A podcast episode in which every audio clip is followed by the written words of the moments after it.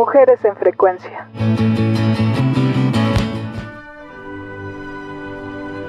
En México contamos con una gran cantidad de compositoras mexicanas. Entre ellas, una de las más reconocidas es María Grieber.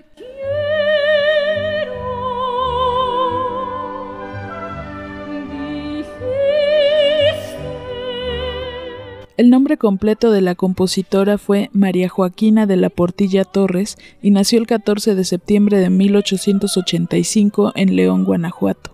Debido a la posición económica de su familia, María se trasladó a Europa. En Sevilla, España, recibieron desde muy pequeños clases particulares de inglés, francés, piano y canto.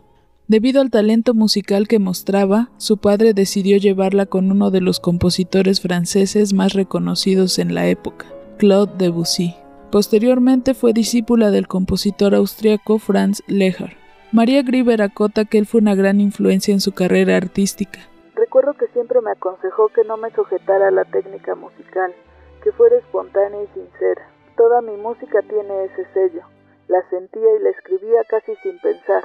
Nunca fui rebuscada ni perfeccionista, y en gran parte se lo debo a Leja. A los 18 años publicó su primera canción, A una ola. Tres años después conoció al ejecutivo petrolero estadounidense Augusto Grieber, con el que se casó un año después. En 1917, debido a la situación política de México, y más importante, tras la muerte de su hija a los seis meses de edad, María se trasladó a Nueva York. Fue muy duro. El golpe casi me destruye por completo. Incluso abandoné la música unos meses, pero más tarde regresé a ella. Era mi único consuelo. En Estados Unidos, María Grieber editó dos discos como cantante y empezó a trabajar como compositora para la 20th Century Fox y Paramount Pictures. Es hasta 1929 que regresa a México y es recibida como una gran diva.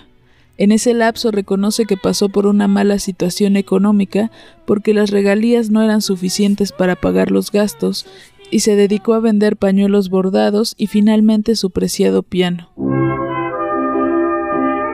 Sin embargo, tiempo después el panorama mejoró y la canción Júrame, en voz de José Mojica, se convirtió en un éxito internacional, a lo cual le siguieron canciones como Te quiero dijiste, escrito para la película de Esther Williams de 1944, Bating Beauty, y Cuando vuelvo a tu lado, cantada por Dina Washington, que la hizo acreedora a un Grammy en 1959. La compositora falleció el 15 de diciembre de 1951 en Nueva York y a petición suya sus restos mortales fueron sepultados en el Panteón Español de la Ciudad de México. Tengo fe